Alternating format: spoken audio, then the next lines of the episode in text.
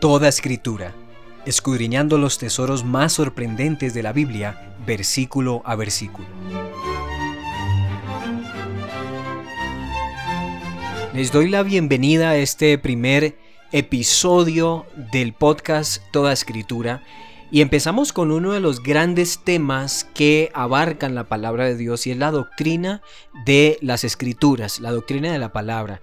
Y es que antes de estudiar las doctrinas esenciales de la fe, como por ejemplo qué es el pecado, quién es Cristo, qué es la salvación, la justificación, qué es el fin de los tiempos y de qué habla el Apocalipsis, primero tenemos que empezar por entender qué es la Biblia de dónde salió este libro, quién lo inspiró y de qué manera, cuántos escritores colaboraron en el proceso de elaboración de este eh, manuscrito tan especial, pero sobre todo necesitamos comprender cuáles son las propiedades de la escritura. ¿Cuáles son las cualidades o atributos de la palabra de Dios? En fin, en esta primera temporada vamos a estar escudriñando la doctrina de la palabra de Dios y resolveremos una pregunta. ¿Cómo se ha comunicado Dios con el ser humano? Y no solamente cómo, sino de qué manera lo ha hecho. De qué manera lo ha hecho. De manera que en esta primera temporada vamos a estar hablando de la palabra de Dios, del canon de las escrituras, Vamos a hablar de la autoridad e inerrancia de la palabra, un tema súper especial y que creo que hace mucha falta que se enseñe en las iglesias en la actualidad, debido a que hemos perdido cierto respeto por la palabra de Dios. Vamos a estar escudriñando qué es la autoridad de las escrituras y qué le da la autoridad a las escrituras. Veremos también otro episodio en donde abordaremos qué es la claridad de las escrituras. Llegaremos a la conclusión de que la Biblia es clara, la pueden entender todos, está accesible a la gran mayoría de personas que se acerquen a ellas con intención de nutrir su vida. Hablaremos de por qué la Biblia es necesaria, por qué la necesitamos y por qué también es suficiente. De manera que empezamos este primer episodio desarrollando qué es la palabra de Dios. ¿Cuáles son las diferentes formas de la palabra de Dios? ¿Cómo se ha comunicado Dios con el ser humano?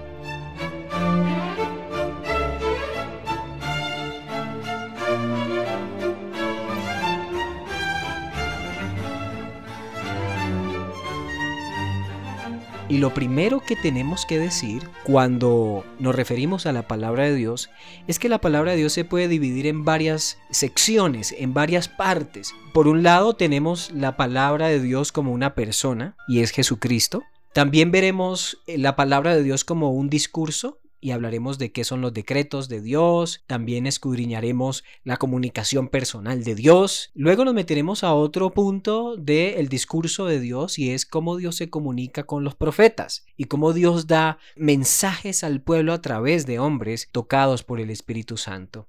Mm, veremos finalmente la palabra de Dios como un discurso en la forma de la palabra escrita, es decir, la Biblia. Haremos un primer panorama de qué es la Biblia, de dónde salió y por qué ese es el enfoque o debería ser el enfoque de nuestros estudios, de nuestra vida cristiana y ya no o no tanto ese discurso de los profetas que, bueno, son muy cuestionados en la actualidad. Ustedes han escuchado cómo muchas iglesias han adoptado esta postura de que los profetas siguen escuchando la voz de Dios y dando nuevas revelaciones lo que hace que la palabra de Dios parezca que está incompleta, que la Biblia todavía tiene secciones que necesitan ser añadidas. De manera que esto es lo que vamos a estudiar en este episodio y les pido que tomen muy atenta nota acerca de todo lo que vamos a hablar. Primero, la palabra de Dios como una persona. Cuando hablamos de la palabra de Dios nos referimos a el verbo de Dios, el Hijo de Dios, Jesucristo. Y la Biblia se refiere en muchas ocasiones al Hijo de Dios como el verbo de Dios. Por ejemplo, en Apocalipsis 19:13, Juan ve a Jesucristo resucitado en los cielos y dice lo siguiente, y estaba vestido de una ropa teñida en sangre, y su nombre se llama el Verbo de Dios. El Verbo de Dios, la palabra de Dios. Y en el griego esto sí que tiene una connotación muy profunda porque para los griegos eh, la palabra usada aquí era logos, que significa la esencia del pensamiento, la lógica, pero creo yo y estoy muy seguro de que Juan el apóstol no estaba refiriéndose a este concepto filosófico de los griegos del tiempo de Cristo, sino que más bien estaba tratando de hablar de un doble propósito. Y el doble propósito es el siguiente. Por una parte, Jesucristo es el verbo y la palabra eh, verbo en el griego logos es palabra, es la palabra. Eh, Jesucristo o Dios Hijo es la palabra de Dios. Pero también podemos decir que en un sentido filosófico, Jesucristo, el Hijo de Dios, es el logos, el sistema de pensamiento, la lógica de Dios, aunque prefiero quedarme con el concepto bíblico, el concepto apostólico de esta palabra. Jesucristo es la palabra de Dios. En el Evangelio de Juan, capítulo 1, verso 1, el apóstol dice, por ejemplo, en el principio era el verbo y el verbo era con Dios y el verbo era Dios. Notamos aquí que este verbo es Jesucristo, porque en el versículo 3 de Juan dice que el verbo se hizo carne y más adelante dice que vimos su gloria. Nadie ha visto al Padre, pero el unigénito Hijo de Dios lo ha dado a conocer en la forma del verbo, en la forma de una palabra que se encarnó. Eh, de manera que Jesucristo fue quien se hizo hombre y habitó entre nosotros y comunicó, comunicó el carácter de Dios. Así que de los tres miembros de la Trinidad es especialmente Dios Hijo quien en su persona, tanto como en sus palabras, tiene el papel de comunicarnos el carácter de Dios y expresarnos la voluntad de Dios. Leemos, por ejemplo, también en Juan 1, verso 14 y verso 18 lo siguiente, y aquel verbo fue hecho carne, como lo decía ahora, y habitó entre nosotros y vimos su gloria, gloria como del unigénito del Padre, lleno de gracia y de verdad. A Dios nadie lo vio jamás. El unigénito Hijo que está en el seno del Padre, Él le ha dado a conocer. Jesucristo tiene el papel de comunicarnos el carácter de Dios porque Él es la palabra de Dios. Hebreos capítulo 1, versículo 1 al 2 también es un texto muy famoso que se usa para explicar de qué manera Jesucristo es una forma en la que Dios se ha comunicado con nosotros. El texto dice así, Dios habiendo hablado muchas veces y de muchas maneras en otro tiempo a los padres por los profetas, en estos postreros días nos ha hablado por el Hijo, a quien constituyó heredero de todo y por quien asimismo hizo el universo. Notamos nuevamente que Dios ha hablado por medio del Hijo. ¿Y cómo ha hablado por medio del Hijo? No solamente porque se hizo carne y Jesucristo tuvo la posibilidad de comunicar un mensaje hablado con sus palabras, sino que cuando vemos a Jesucristo en los evangelios, su forma de actuar, su forma de caminar, su forma de comportarse con los demás, estamos viendo allí eh, la copia fiel el reflejo más exacto, la representación más exacta de Dios aquí en la tierra podemos ver en Jesucristo la gloria de Dios en la tierra. Por eso es la importancia de leer los evangelios, porque ellos nos conducen a conocer quién es Dios en una persona. De manera que lo que Dios anhela también es lo que Jesucristo anhela. Lo que Dios ama es lo que Jesucristo amó mientras estuvo aquí en la tierra. Todo lo que Cristo hizo es exactamente lo que Dios haría o hubiese hecho en lugar de Cristo.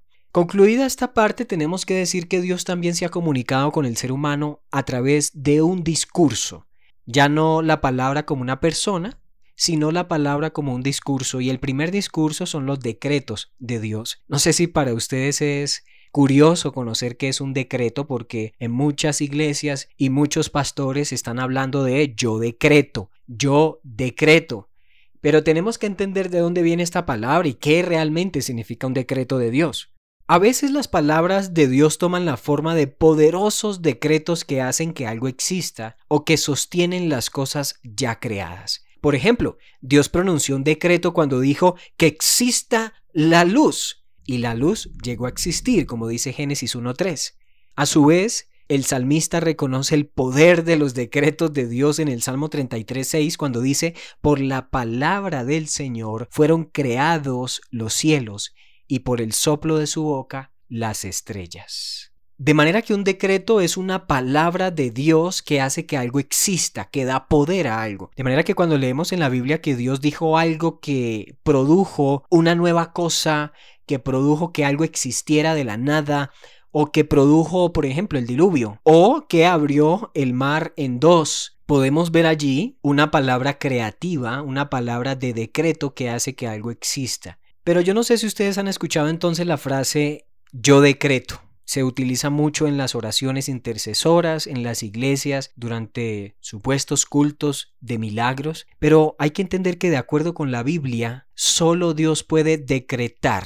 ¿Por qué? Porque aunque la palabra dice en un proverbio que en nuestra, en nuestra boca está el poder de la vida y de la muerte, este texto no se refiere a que nosotros podemos decir cosas que hacen que algo ocurra. No tenemos ese poder creativo. Realmente quien tiene el poder de crear de la nada es Dios y lo hace a través del verbo que es su Hijo. Nosotros no tenemos la capacidad de crear o cambiar circunstancias por nuestra palabra, pero lo que sí podemos hacer y debemos hacer es afirmar lo que Dios ya ha decretado. Por ejemplo, si Cristo dijo que por sus llagas hemos sido sanos, podemos afirmar ese decreto de Dios de que por las llagas de Cristo hemos sido sanos. Es muy curioso ver a cantantes cristianos, por ejemplo, orar en medio de sus alabanzas, yo decreto y no acepto un no como respuesta. O sea, es como poniéndole una cadena a Dios, una camisa de fuerza para que Dios haga lo que el ser humano quiere. Y esto se parece mucho más a la programación neurolingüística que a la palabra de Dios, que a las doctrinas de la palabra de Dios. De manera que tenemos que entender que el único que decreta es Dios y el ser humano lo que hace es afirmar lo que Dios ha decretado. En este sentido, mi gran recomendación es que cuando oremos, intercedamos, cuando prediquemos, tratemos de no decretar cosas, porque recuerden que la oración eficaz del justo puede mucho, la oración eficaz. Cuando nos referimos a la palabra de Dios como un discurso, no solo tenemos los decretos, sino también la comunicación personal de Dios. Y esto lo podemos ver muy claramente en el Antiguo Testamento. Hay muchos ejemplos que muestran que Dios habló directamente con el ser humano. Veamos algunos ejemplos. Génesis 2, 16 al 17 dice así, y mandó Jehová Dios al hombre diciendo, de todo árbol del huerto podrás comer, mas del árbol de la ciencia del bien y del mal no comerás, porque del día que de él comieres, ciertamente morirás. Notamos que Dios le dijo al hombre, de todo árbol del huerto podrás comer. Se comunica directamente con él. Es una comunicación audible, cara a cara. También en Éxodo 20 del 1 al 2 dice, y habló Dios todas estas palabras diciendo, Yo soy Jehová tu Dios que te saqué de la tierra de Egipto, de casa de servidumbre. Nuevamente la palabra diciendo, Yo soy Jehová tu Dios, se comunica.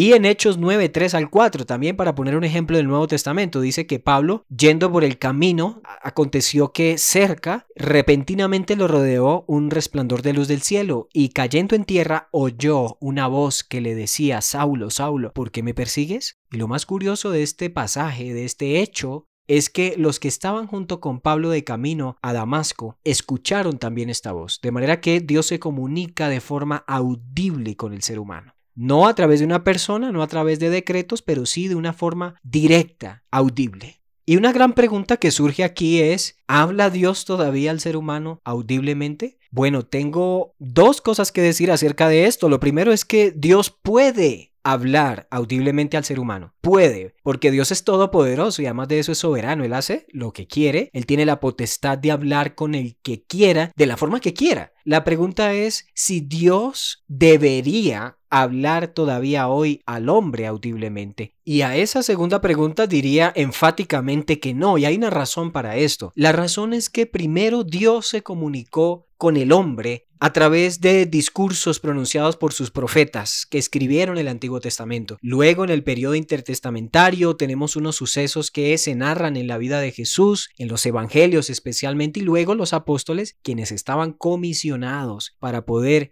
escribir las palabras inspiradas de Dios de forma escrita, redactaron unos libros, unas epístolas que hoy tenemos en el canon de las escrituras, que es el episodio que vamos a ver posteriormente. Y una vez cerrado el canon de las escrituras, Dios dice, ya me he comunicado plenamente con el hombre y lo que sigue es estudiar eso que Él ya nos ha dejado, especialmente la palabra de Dios, porque allí se consignan todas las cosas que Dios le ha dicho al hombre a través de toda la historia de la humanidad. De manera que yo no creo que Dios se esté comunicando audiblemente hoy. No hay razones para creer que Él lo hace todavía. Y una de las razones más importantes es la que leímos en Hebreos 1, del 1 al 2. Dios habiendo hablado muchas veces y de muchas maneras en otros tiempos a los padres por los profetas, Antiguo Testamento. Y tenemos todos esos eh, relatos, todas esas profecías consignadas en la Biblia, pero dice que en estos postreros días nos ha hablado por el Hijo. Y el Hijo habló un discurso que está en los Evangelios y luego los apóstoles nutrieron ese contenido que Jesús predicó comparándolo con el Antiguo Testamento. Como dice Pedro, tenemos la palabra profética más segura. Y la palabra profética más segura es la palabra de Dios, de manera que yo creo que Dios puede hablar a un ser humano audiblemente hoy, claro que sí, pero creo que Él no lo está haciendo, porque el método que ha dejado ahora, y es un método mucho más confiable, es la palabra escrita, una palabra que no cambia, que no muta, sino que permanece para siempre. La otra forma de la palabra de Dios como un discurso es la que se pronuncia por labios humanos, es decir, los profetas. A través de la historia Dios ha levantado profetas por medio de los cuales habla. Aunque son palabras humanas dichas en un lenguaje humano ordinario por seres humanos ordinarios, la autoridad y veracidad de estas palabras de ninguna manera queda disminuida. Son palabras de Dios. Las palabras de Dios habladas por labios humanos eran autoritativas. No obedecerlas era desobedecer a Dios, lo cual traía castigos severos. Leamos algunos textos bíblicos que nos ayudan a comprender cómo Dios se comunicó a través de los profetas. En Éxodo 4.2 el Señor dice así, Ahora pues, ve y yo estaré con tu boca y te enseñaré lo que hayas de hablar. En Números 22:38 la palabra dice así, Balaán respondió a Balac, He aquí, yo he venido a ti, mas ¿podré ahora hablar alguna cosa? La palabra que Dios pusiera en mi boca, esta hablaré. Otro buen ejemplo es Deuteronomio 18, verso 18 al 19. Dice, Profeta les levantaré de medio de sus hermanos, como tú, hablando a Moisés, y pondré mis palabras en su boca, y él les hablará todo lo que yo le mandare. Hay muchos ejemplos que también hablan de, este, de estos discursos de los profetas. Primera de Samuel 15.3, verso 18 y verso 23. Primera de Reyes 20.36, Jeremías 1.9, Jeremías 6, por ejemplo, versículo 10 al 12 son muy buenos ejemplos de esto. Y lo que quiero decir es que Dios se ha comunicado a través de los profetas en el Antiguo Testamento. Cerrado el canon de las Escrituras, la profecía cesó. Esto es lo que yo considero. El canon se cierra y las profecías, las nuevas revelaciones cesaron, porque con el Apocalipsis Jesucristo termina diciendo no añadan ni quiten a este libro de la profecía, de manera que pareciese que Jesucristo da a entender que toda la revelación que quería dar ya está consignada desde el Génesis hasta el Apocalipsis, de manera que los profetas de la actualidad, más que dar nuevas revelaciones, son fieles predicadores de la revelación ya dada por los profetas y apóstoles del Antiguo y el Nuevo Testamento. Eso es lo que dice segunda de Pedro 1, 19 al 21. Tenemos la palabra profética más segura porque hombres inspirados por Dios hablaron en nombre de Dios siendo inspirados por el Espíritu Santo. Y finalmente tenemos la palabra de Dios como un discurso en una forma escrita que es la Biblia. Dios llamó y encargó a hombres fieles la titánica tarea de escribir la Biblia. Les quiero decir que fueron más de 44 escritores que, inspirados por Dios, consignaron de forma escrita todas las palabras que Dios quiso revelar a su pueblo. El primer registro escrito de la palabra de Dios lo entregó el mismo Dios. ¿Sabían eso? La tabla de los diez mandamientos, Éxodo 31, 18. Moisés escribió que tanto las tablas como la escritura grabada en ellas era obra de Dios, había sido escrito con el dedo de Dios. Éxodo 32, 16, 34, versículo 1 y verso 28. Aunque fueron palabras escritas por seres humanos, Dios las considera sus palabras. La Biblia que tenemos en nuestras manos es literalmente la palabra de Dios. Eso dice Jeremías 36 del 29 al 31, que todo lo que escribió el profeta fue directamente dicho por Dios. ¿Cuáles son los beneficios de haber dejado la palabra en forma escrita? Bueno, el registro histórico, la posibilidad de profundizar en esa palabra y también la disponibilidad para transmitir sus enseñanzas de generación en generación. De manera que Dios se ha comunicado a través de una persona, que es Jesucristo. También Dios se comunica a través de poderosos decretos que hacen que las cosas existan. En otras partes de la Biblia vemos cómo Dios se comunicó de forma audible con algunos personajes clave de la escritura y en otras partes habló a través de los profetas. Pero hoy tenemos aquella palabra preciosa inspirada por Dios en un formato escrito en nuestra Biblia. Bien nos fuera leerla y aprender todo lo que Dios quiere decirnos con ella. Quisiera que memoricemos este pasaje de las Escrituras para poder concluir con este episodio de toda Escritura. El Salmo 1 del 1 al 2 dice lo siguiente, Bienaventurado el varón que no anduvo en consejo de malos, ni estuvo en caminos de pecadores, ni en silla de escarnecedores se ha sentado sino que en la ley de Jehová está su delicia, en su ley medita de día y de noche. La primera pregunta que quiero hacerte es, ¿piensas que prestarías más atención si Dios te hablara desde el cielo o por medio de un profeta que si te hablara desde la Biblia? ¿Crees que tu nivel actual de respuesta a las palabras escritas de Dios es apropiada? ¿Qué puedes hacer para mejorar tu nivel de respuesta hacia la Biblia, sabiendo que es la palabra de Dios? Al pensar en las múltiples maneras en que Dios se ha comunicado con el ser humano, ¿qué conclusiones puedes derivar sobre la naturaleza de Dios y las cosas que le deleitan? A esta tercera pregunta yo nada más puedo decir que Dios es soberanamente amoroso para poder comunicarse de tantas maneras con el ser humano, para poder entregar su mensaje de salvación a nosotros. El Señor es misericordioso, es paciente, es clemente, no quiere que ninguno se pierda, pero también ha dicho y ha decretado ya que el que no cree en el Hijo ya ha sido condenado. De manera que bien nos hiciera volver a estas palabras del Señor. Y como dice el salmista, en la ley de Jehová está nuestra delicia y en la ley de Dios meditamos de día y de noche. Que el Señor nos ayude a crecer en el conocimiento de su palabra.